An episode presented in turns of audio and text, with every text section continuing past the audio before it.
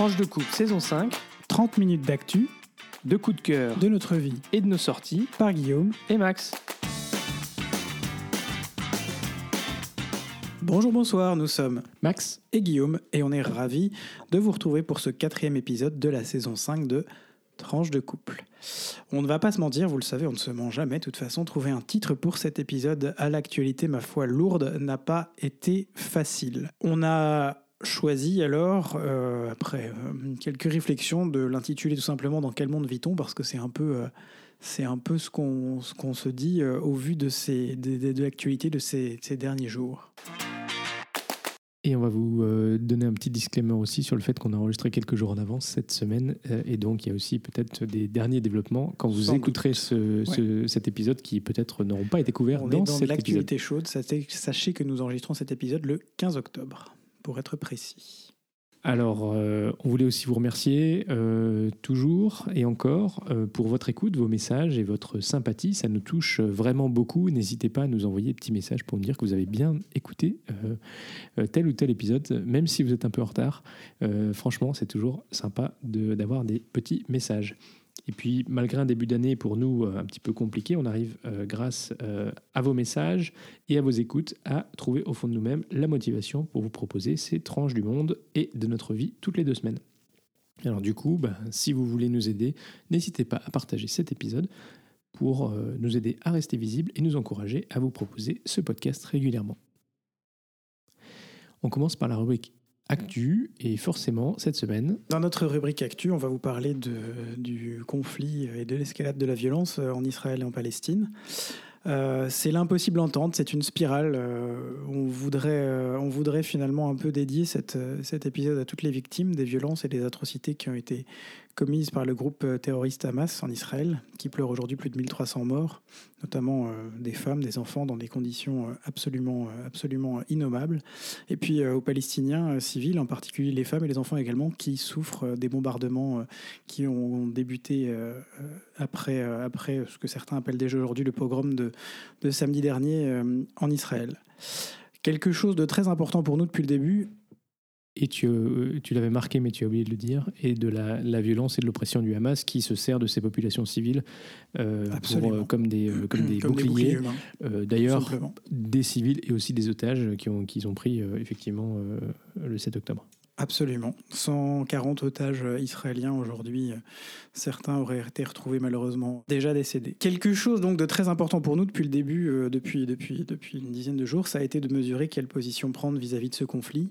On vous en a déjà parlé dans notre dernier podcast, c'était il y a à peine une semaine, mais il n'y a pas de mots suffisamment forts pour condamner ces crimes, les atrocités, les horreurs qui, sont commises, qui ont été commises par le Hamas dans les localités bordant Gaza, qui ont donc fait, comme je le disais, 1300 morts israéliens.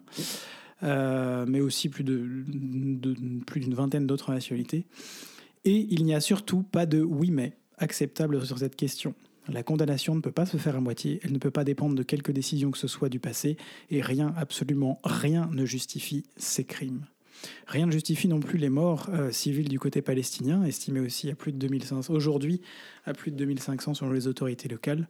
En un mot, la violence ne devrait jamais être la solution. Ce n'est pas être bisounours, c'est simplement être en accord avec l'idée que la valeur de la personne humaine doit être protégée avant tout. Donc on a beaucoup lu ces derniers jours, écouté, vu, même si on a essayé de se préserver des nombreuses vidéos non censurées disponibles sur certains réseaux sociaux en pleine euh, déliquescence. Difficile de donner un point de vue qui ne sera pas déséquilibré dans un sens, sans doute. Euh, difficile de donner un point de vue qui nous correspondra également à 100% parce que justement, on a tellement de questions qui nous, traversent la tête que, voilà, on évolue aussi euh, tous les jours. Alors, plutôt que de vous donner notre point de vue, on voudrait euh, partager avec vous quelques témoignages qui nous ont paru équilibrés, en tout cas aller dans le sens de ce qui nous parle ici ou là depuis une dizaine de jours et qui nous aide à mieux comprendre les enjeux. Alors je vais commencer euh, par vous lire des extraits d'un fil euh, sur euh, X, Twitter, d'un journaliste de The Economist qui s'appelle Jonathan Rosenthal, qui est juif de confession, mais qui n'habite pas en Israël.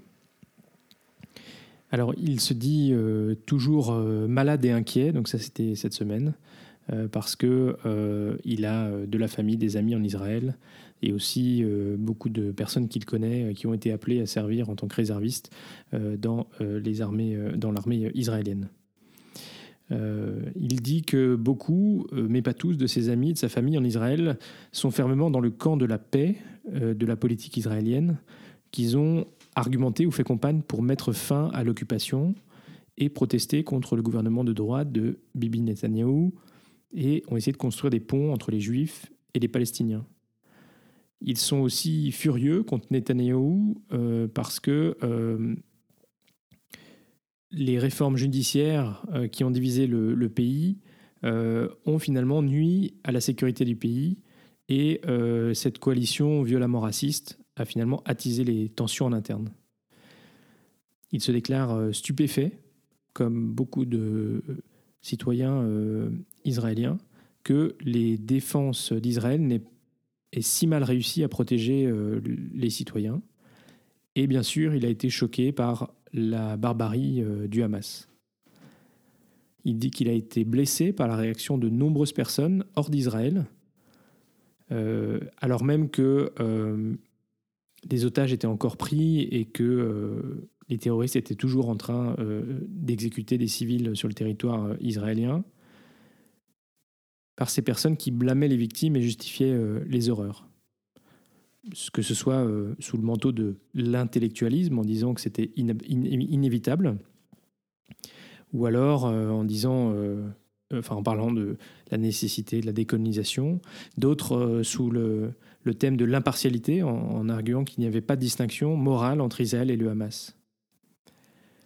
Alors, euh, selon lui, euh, si ses premiers mots en réponse à cette horreur indicible n'étaient pas une condamnation sans équivoque, alors aucun droit de critiquer la réponse d'Israël. Alors, il s'est aussi euh, ému de ceux qui ont réagi avec une certaine joie non dissimulée, ceux qui parlaient de résistance, en disant qu'ils n'avaient pour eux que haine et mépris.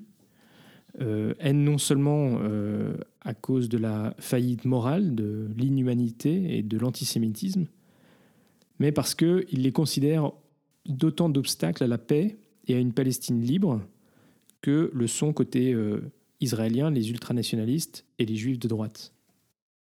En célébrant ou même en excusant les crimes du Hamas, on dit aux Israéliens et aux Juifs, partout, qui euh, vivent encore avec le traumatisme de l'Holocauste, que le monde euh, ne les valorise pas, ne valorise pas leur vie et qu'ils seront jamais en sécurité à vivre à côté d'une Palestine libre.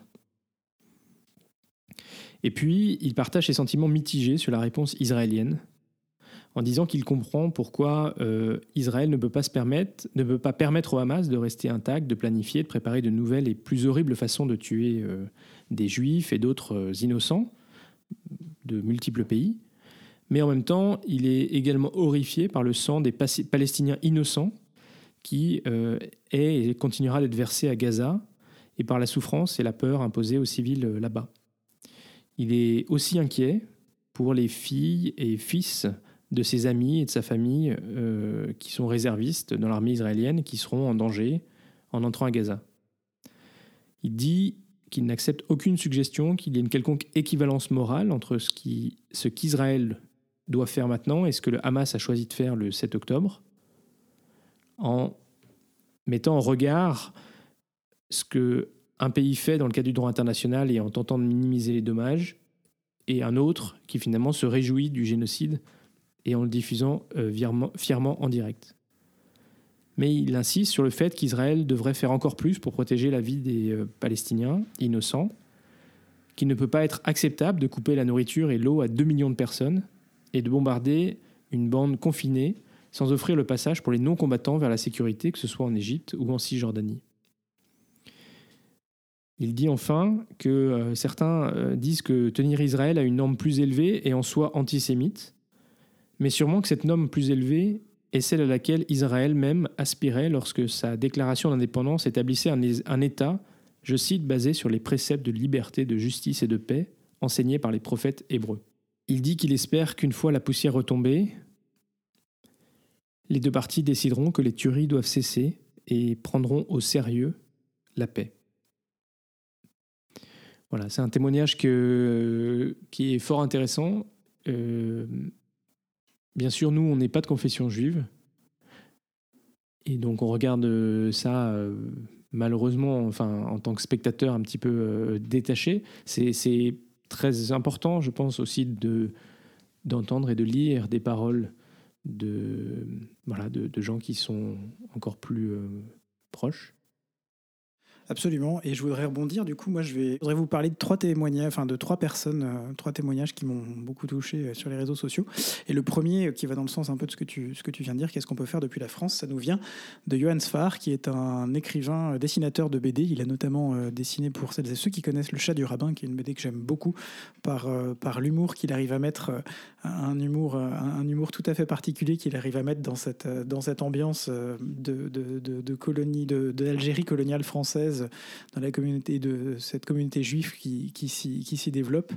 C'est- voilà, c'est quelqu'un que, que j'admire, en tout cas que j'aime beaucoup depuis très longtemps. Et alors, je vais vous lire, il a, il a écrit quelques, il a fait quelques dessins, a écrit quelques textes ces derniers jours.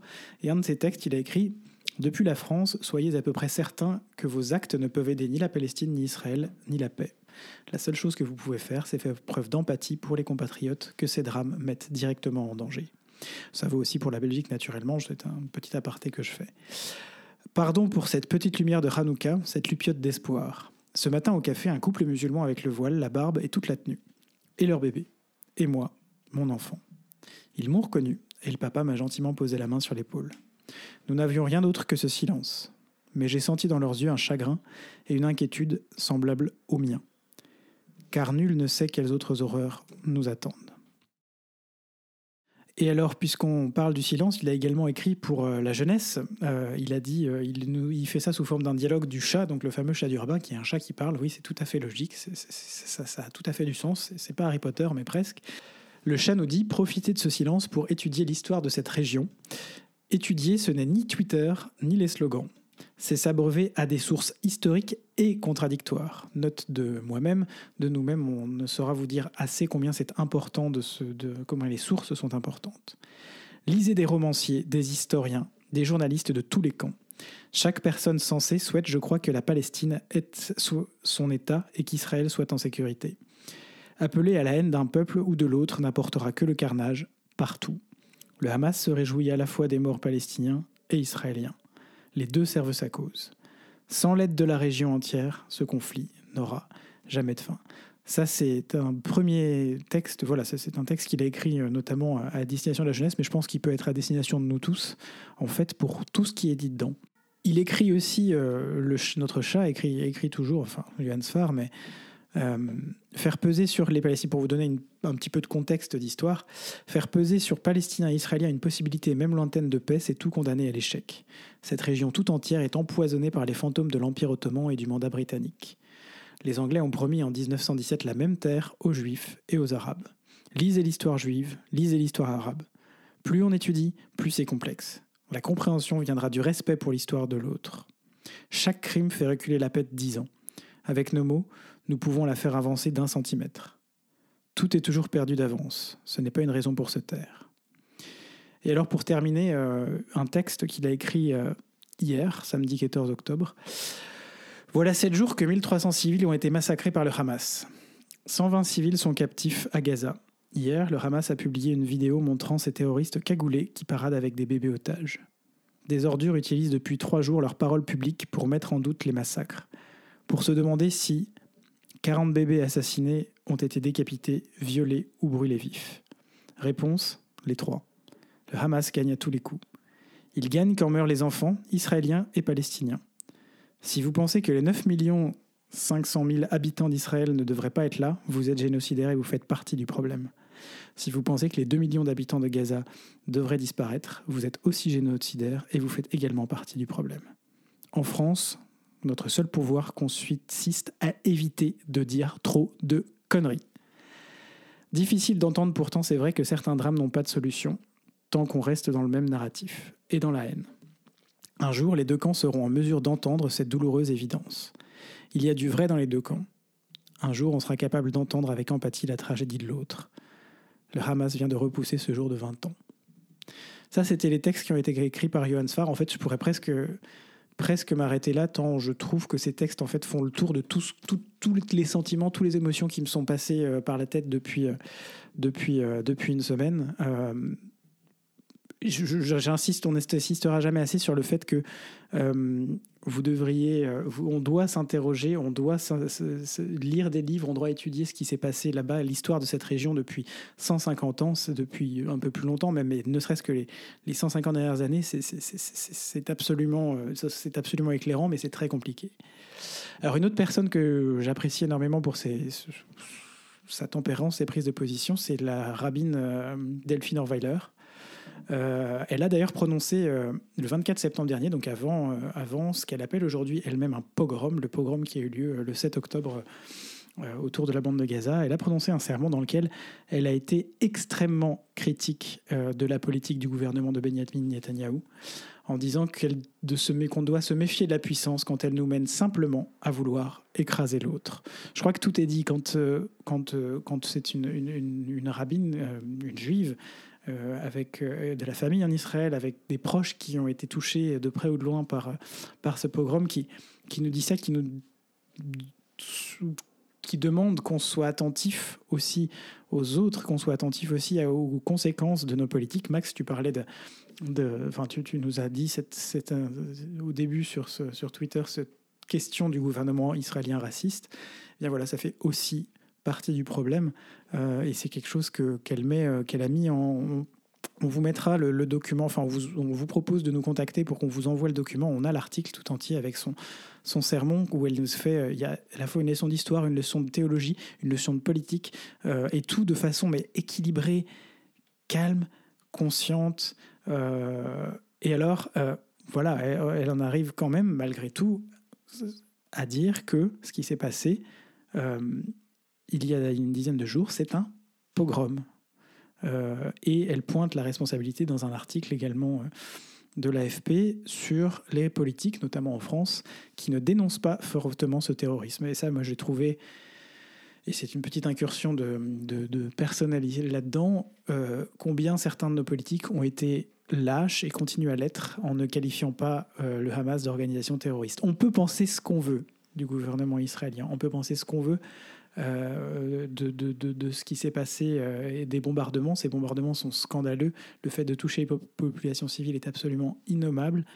Mais ne pas qualifier le Hamas d'organisation terroriste, c'est une faute morale absolument impardonnable. Et les politiques qui l'ont qui ont, ont, ont, été euh, faibles sur ce sujet euh, on, moi, à titre personnel, j'avais déjà pas des affinités très fortes avant avec eux. Je pense qu'aujourd'hui, c'est c'est terminé.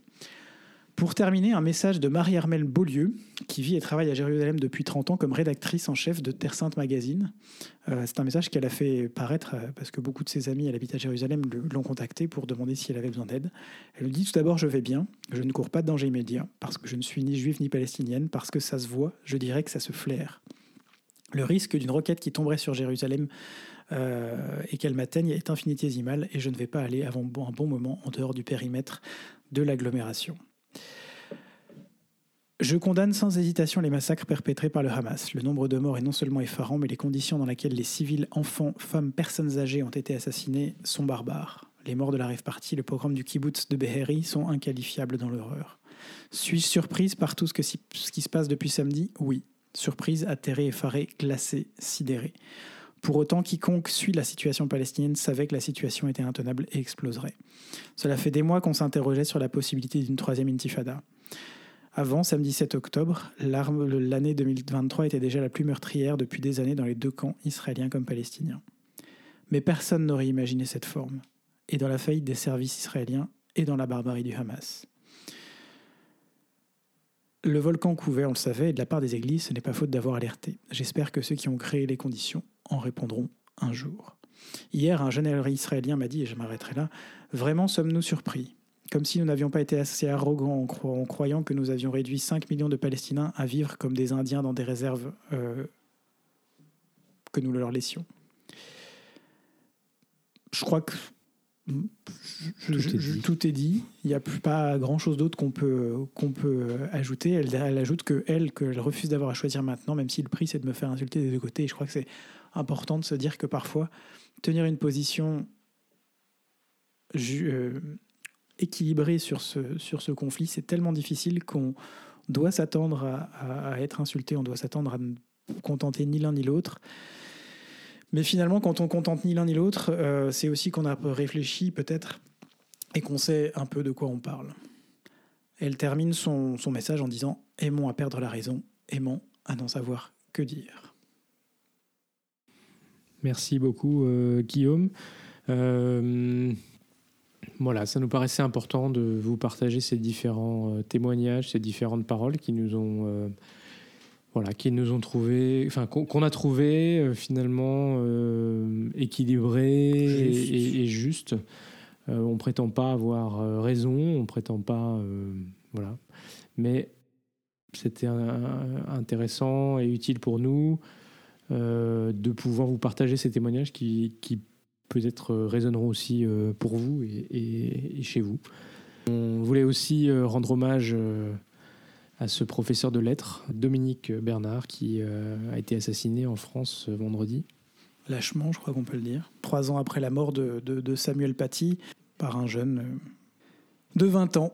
On n'a pas, pas de mots, encore une fois. Je reviens à Johannes Farr qui a écrit ce jour-là simplement on va finir par ne plus avoir les mots. Je crois que je crois qu'on je ne les a plus déjà. Je crois que que cette violence gratuite euh, et voilà, on va avoir tout prendre tout le prendre le temps pour euh, pour euh, pour savoir ce qui se passera en- ensuite. Mais mais mais on voilà, on reste sans mots et on pense très fort à tous les gens qui autour de nous font partie de la communauté, éducative également. Je crois aujourd'hui plus que jamais.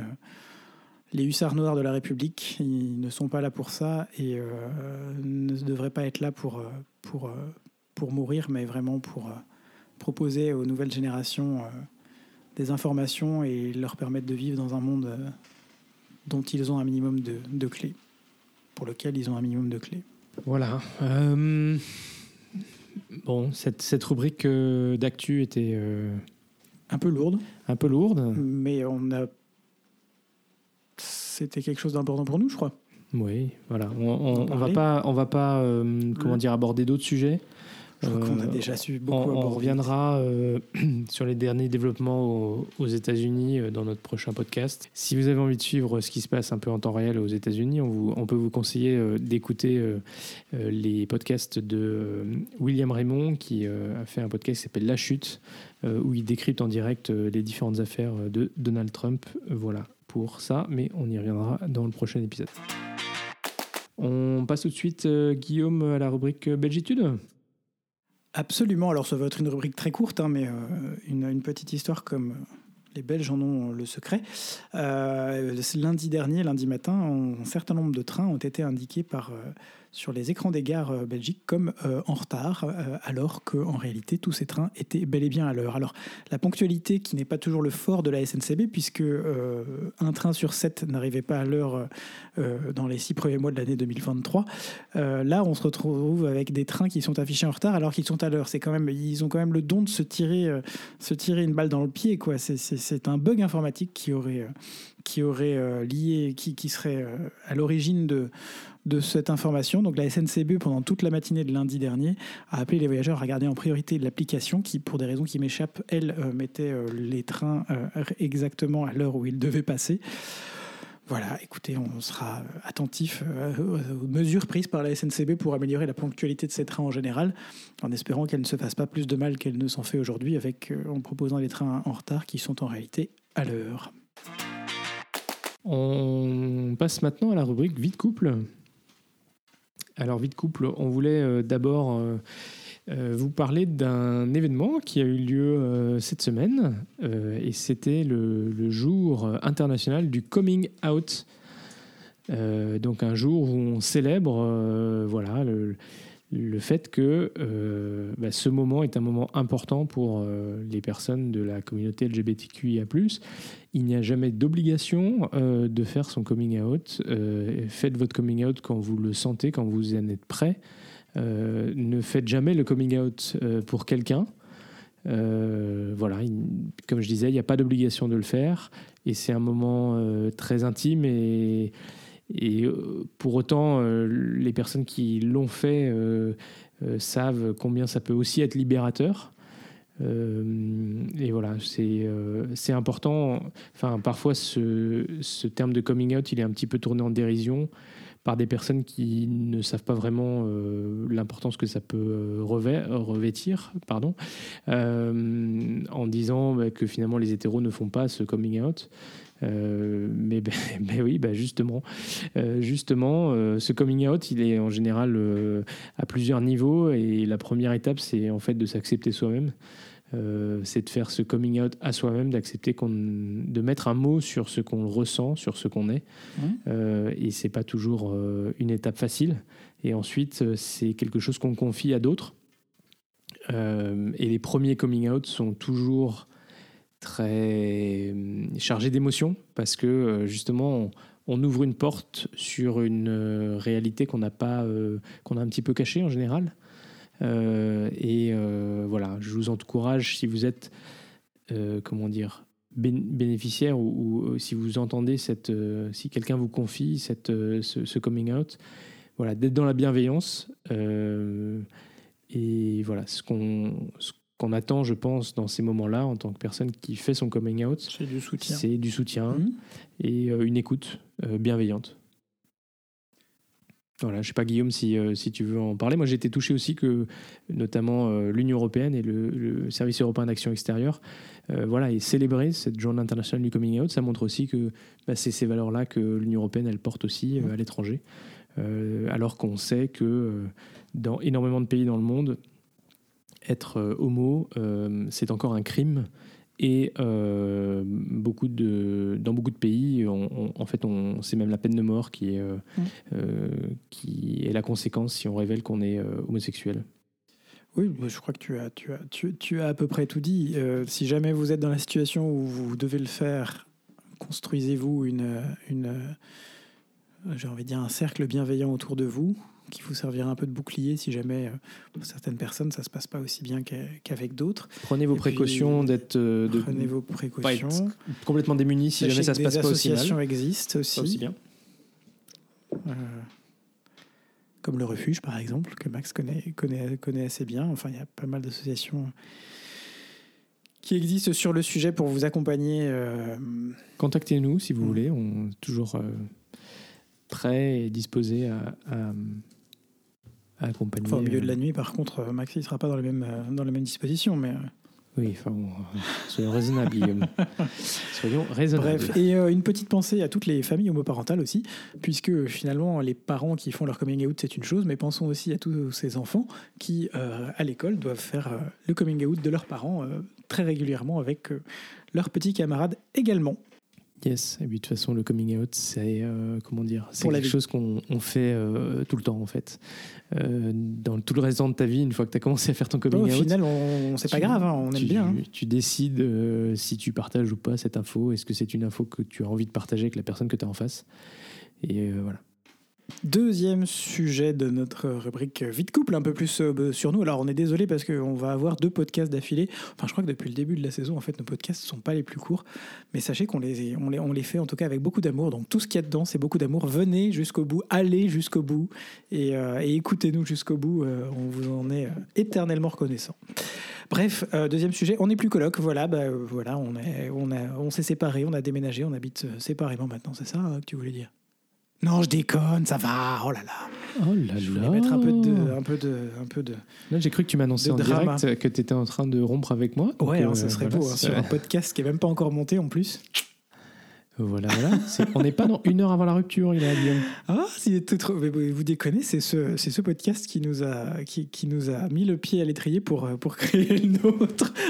Et depuis le début, on se dit qu'on va surtout pas finir comme eux. Sauf qu'eux, ils avaient pas fait cinq saisons. hein. Non.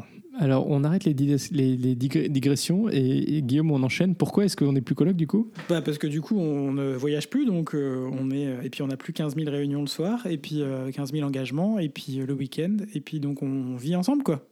Comme un couple, normal. Et on a décidé de refaire des activités de couple. Il est en train de me montrer son alliance. Qu'est-ce que- C'est quoi le message que tu me fais passer là? De refaire des activités de couple. Et vendredi dernier, on a fait un- une soirée euh, en amoureux.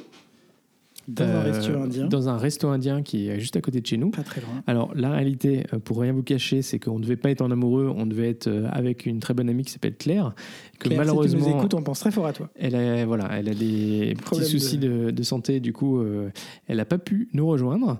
Euh, mais du coup, on en a profité pour passer une petite soirée en amoureux, un date night. Et c'était très, très, très, très chouette. D'ailleurs, si vous voulez aller euh, dans ce petit euh, barbecue euh, de Bombay sur HEC d'XL, ben, allez-y, réservez parce que c'est quand même bien plein. Mais euh, la nourriture a été très bonne. Euh, on a passé une bien plein, c'est surtout qu'ils gèrent leur, leur, leur, leur réservation de façon à pas avoir trop de monde euh, en même temps. Et donc, on n'a pas trop tardé à être servi. Et le service était top, d'ailleurs. Voilà. Par contre, il faut juste parler anglais. hein, je- en gros. C'est hein. ça. Et comme on avait un week-end tout entier pour nous, bah, on s'est dit, déjà, on va enregistrer un podcast. Why not hein, Une semaine avant. Bon, c'est aussi parce que le week-end prochain, on n'est pas là. Euh, on s'est dit que bah, on allait retourner faire du sport tous les deux. Voilà. Donc, on est retourné faire du sport. Ça faisait un petit moment que je n'avais pas fait de sport. Le hamster sur, sa, sur, sur son tapis. Voilà, donc Je parle de euh, moi, ça hein. c'était, euh, enfin moi aussi un peu, Euh, mais ça c'était chouette, ça fait du bien de prendre, de refaire du sport tous les deux. Et puis surtout on a découvert, on a fait une nouvelle euh, découverte, euh, un moment euh, particulier, Guillaume. Absolument. On a fait enfin quelque chose sur lequel on lorne depuis plusieurs mois. C'est euh, une après-midi jeu de société. Euh, donc une association qui organise une après des après-midi jeux de société tous les mois, pas très loin de chez nous, pareil, euh, à moins de 5 minutes de la maison. On n'a jamais pu y aller jusqu'à maintenant, et là on a pu, et donc on a euh, découvert Carcassonne. Non, je déconne, enfin mais un peu quand même. On a On a découvert une, nouvelle version, de Carcassonne, Halloween. C'est un peu ça en fait. ouais, fantôme et, euh, et brouillard. Les cimetières. Et euh, voilà, c'était en tout cas un- une belle découverte. Euh, je crois que malheureusement on va devoir craquer. On a morflé, hein, on va pas se mentir. Alors, vous connaissez Carcassonne? Bah, Vous oubliez à peu près. Car- Enfin, Carcassonne, c'est simple. Voilà. Et là, c'était pas simple. Et surtout, euh, on, de- on jouait contre le jeu. Mm. Et honnêtement, il y a six niveaux. On y a passé trois heures et on a réussi à aller jusqu'au niveau 3 qu'on n'a même pas terminé. Ouais, on n'a pas réussi à passer Voilà. le niveau 3 là-dessus. Il faut dire qu'on a recommencé fait. trois fois le niveau 1 et d'au moins deux fois le niveau 2, je crois. Mais bon, globalement, on était super contents parce que ça faisait. euh, on avait déjà fait des. euh, euh, comment Je crois que c'est des soirées jeux dans notre ancien Magasin de jeux. magasin de jeux préféré qu'on adorait et qui a fermé malheureusement. Et du coup, il n'y avait plus ça. Et là, on est arrivé dans cette pièce super grande avec à peu près 200 jeux. C'était super bien. et voilà, c'était très chouette. Vous venez avec nous la prochaine fois. Voilà, 4 novembre, prenez contact, on y va. Voilà, bah, en gros, euh, c'était à peu près ce qu'on voulait vous partager parce que aussi il y a pas beaucoup, pas beaucoup de temps, mais en tout cas pour vous dire, bah, voilà, ça y est, on a repris, de- on d'attaque, on n'est plus des colocs, on a retrouvé des activités euh, sociales et, euh, et Guillaume recommence à faire des soupes. Je me réjouis d'avance. Oui, c'est vrai qu'on va pouvoir remettre le chauffage. Alors, Max, euh, pour terminer ce podcast, un petit sujet geek. Exactement. Euh, en fait, je ne sais pas si vous avez euh, vu ça sur les réseaux ces dernières semaines, euh, mais on nous a présenté des nouvelles applications de l'intelligence artificielle qui m'ont carrément bluffé et je crois que j'étais pas le seul. En gros, lorsque vous faites une vidéo, vous pouvez utiliser les outils d'intelligence artificielle pour traduire en simultané automatiquement votre vidéo et le, non seulement la vidéo, euh, donc l'audio de votre vidéo va être euh, traduite, mais en plus, l'intelligence artificielle va, faire, va synchroniser vos lèvres avec la nouvelle, euh, le- la nouvelle langue qui va être utilisée euh, dans, euh, euh, dans cette version traduite de votre vidéo. Et je dois dire que, en fait, ça m'a carrément bluffé. Euh, on le sait, euh, l'intelligence artificielle, euh, elle permet aussi de faire euh, ce qu'on appelle les deepfakes, de créer des vidéos et tout ça. Et donc euh, voilà, mais c'est pas de ça dont je veux parler aujourd'hui.